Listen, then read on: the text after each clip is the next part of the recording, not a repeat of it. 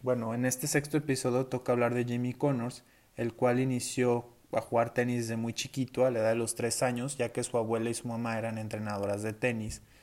Cuando Jimmy era un adolescente, se muda a California y empieza a entrenar con Pancho Segura y Pancho González. En 1973 tuvo su primer buen año como profesional, ya que bueno, en este año logra obtener 11 títulos, entre los cuales ganarían 9 títulos en Estados Unidos, uno en Canadá y otro en Sudáfrica. Sin lugar a dudas, en el año de 1974 Jimmy tendría su mejor año como profesional, ya que este año Jimmy lograría ganar tres títulos de Grand Slams, entre los cuales ganó Australian Open, US Open y Wimbledon. En el Abierto de Australia, Jimmy Connors derrotaría a Dent en cuatro sets, en Wimbledon y US Open va a derrotar a Ken Roswell, al cual lo vapulé en la final del US Open por parciales de 6-1, 6-0, 6-1, solamente cediendo dos juegos. Pero bueno, este año también no fue del todo miel sobre hojuelas para Jimmy, ya que Jimmy se negó a integrarse a la recién nacida o formada ATP, y bueno, él se integra otra asociación que forma Bill Roden, lo que va a ocasionar que, bueno, la ATP le va a prohibir participar en Roland Garros. Por lo tanto, Jimmy demanda a la ATP y a su presidente Arthur Ashe por 10 mil dólares. El argumento que utilizó la ATP es que, en este caso, Jimmy formaba parte del World Tour Tennis y, bueno, representaba a Baltimore, lo que en esa época estaba prohibido. Es importante destacar que ese año el único Grand Slam que no ganó fue el Roland Garros, por lo tanto, bueno, siempre nos vamos a hacer la pregunta de qué hubiera pasado si Jimmy hubiera jugado el Roland Garros, porque era el jugador más enrachado de la época. Y bueno, desgraciadamente para Jimmy, desde mi perspectiva, este era el año en el cual él tenía las mayores posibilidades de ganarlo, pero bueno, por las controversias y por lo que mencioné anteriormente, no lo dejaron participar.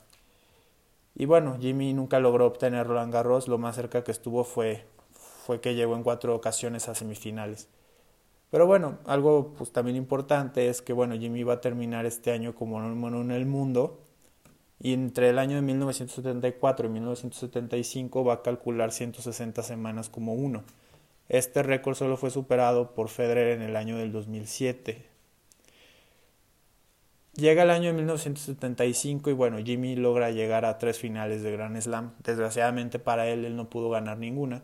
Pero bueno, la más sonada fue la que disputó en Wimbledon, entre la cual se enfrentaría Arthur Ashe. Es importante señalar que bueno, Arthur Ashe fue demandado por Connors en el año 1974, por lo tanto esta era una final de morbo. Y bueno, este Jimmy va a perder esta final con Ashe y bueno, algo histórico también es que Ash ganando esta final se convierte en el primer afroamericano en ganar Wimbledon. Entonces fue algo muy importante también para el tenis estadounidense y el tenis a nivel mundial que un afroamericano ganara Wimbledon. Bueno, llegamos al año de 1976 y bueno, Jimmy en este año va a lograr conseguir el título de del US Open y va a derrotar a Bjorn Borg. Es importante señalar que se enfrentaron en cuatro finales, entre las cuales Borg lo derrotó en dos finales de Wimbledon y Jimmy lo derrota en dos finales del US Open.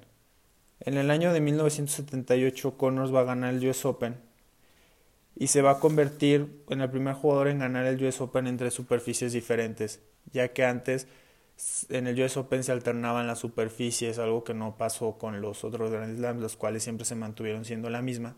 Entonces cuando se jugaba en Forest Hills, hubo un tiempo que hubo arcilla, hierba y una superficie que se llama de Turf.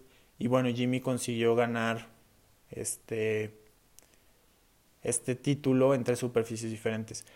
Algo importante también, y que no señalé anteriormente, que bueno, también es importante señalar, es que en el año de 1977 pues, Jimmy va a acabar como número del mundo. Pero pues hubo una gran controversia, ya que Guillermo Vilas ese año fue su mejor año tenístico y por la tema del cálculo de puntos, Jimmy se quedó con el número en el mundo en el 77 y es algo que hasta el día de hoy sigue en disputa. Llega el año de 1982 y va a llegar a la final de Wimbledon. Este sería su, su último campeonato de Wimbledon en el año 1982 y va a derrotar al buen John McEnroe John McEnroe venía de ser campeón en el año de 1981 derrotando a Borg quien en esa época era el que estaba refrendando el título, y McEnroe, y McEnroe lo destrona a Borg de ese título, y también venía de jugar unas finales más históricas en Wimbledon con Borg en el año 1980. Por lo tanto, este partido pues fue muy importante para Connors. También es importante señalar que bueno, entre ambos jugadores existió una gran rivalidad. Tan es así que bueno, se quitaban protagonismo y por lo tanto, derivado a que se llevaban un poco mal McEnroe y Connors, pues Connors nunca disputó el US nunca disputó la Copa Davis por los Estados Unidos. Esta fue algo que nunca hizo porque siempre tenían una gran rivalidad entre ambos. Y bueno, algo importante señalar es que en esta final Jimmy tuvo tres match points en contra en el cuarto set.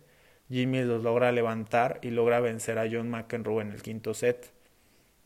En el año de 1983, Jimmy va a conseguir su último título de Grand Slam, venciendo a Lendl, pero va a obtener su quinto US Open.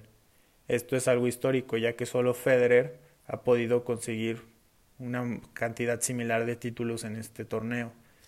En total, bueno, Jimmy obtuvo ocho títulos de Grand Slams, en los que resaltan cinco US Open, dos Wimbledon y un Australian Open. Además de esto, bueno, Jimmy tuvo varios récords. El primero, este, bueno, Jimmy es el jugador con más torneos ganados en la era abierta con 109. Tiene el récord de más finales en la era abierta con 164, más semifinales con 240, más partidos ATP disputados con 1556 más partidos ganados con 1274. Es el jugador más longevo en toda la historia del tenis, ya que Jimmy se retira pasado los 40 años, por lo tanto es algo pues muy impresionante, más para la época que no existía las medidas o las formas de recuperación que existen hoy en día, por lo tanto también eso es algo pues importante destacar. Bueno, también entre otras cosas, Jimmy también extra cancha fue un jugador un poco problemático, ya que bueno, primero, pues como vimos, demandó al ATP en 1974.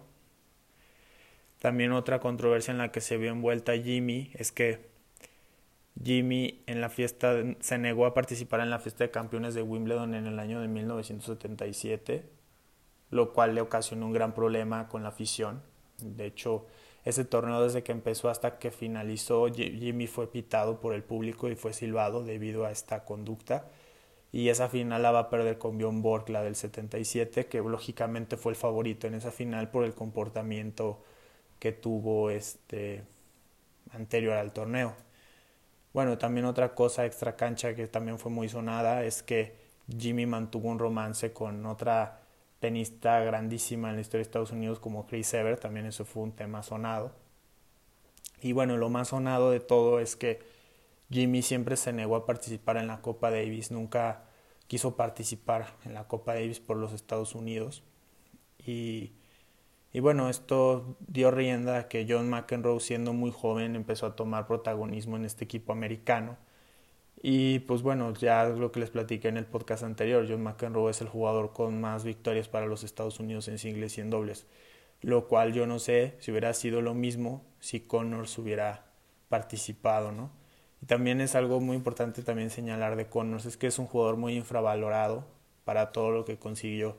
Cuando todo el mundo habla de los monstruos de la época, los primeros nombres que suenan son el de Borg, es el de McEnroe, incluso el de Vilas, pero muchas veces se deja de lado a, Jimmy Connors. Y como podemos ver también Jimmy Connors fue un jugador que logró una serie de récords que hasta el día de hoy pues no han podido ser rebasados ni empatados por ningún jugador. El jugador que está más cerca es Roger Federer y de poder romper estos récords que mencioné anteriormente, ya que bueno, por ejemplo en títulos Federer tiene 103, pero aún así estos récords que tiene que tiene Connors al día de hoy pues no se han roto, ¿no? Entonces creo que es algo muy importante destacar de que Jimmy Connors fue también una gran leyenda del tenis y fue un gran jugador para, para su época. Y al final muchas veces por otros nombres se ha olvidado de todo lo que ha hecho Connors y todo lo que hizo Connors como jugador. Este, entonces, bueno, por eso creí que era importante hacer un podcast aparte nombrando a Jimmy Connors y pues que ustedes también conocieran un poquito de todos los récords que él, que él sostiene hasta el día de hoy. Entonces, si les gustó, compártanlo y les mando un abrazo.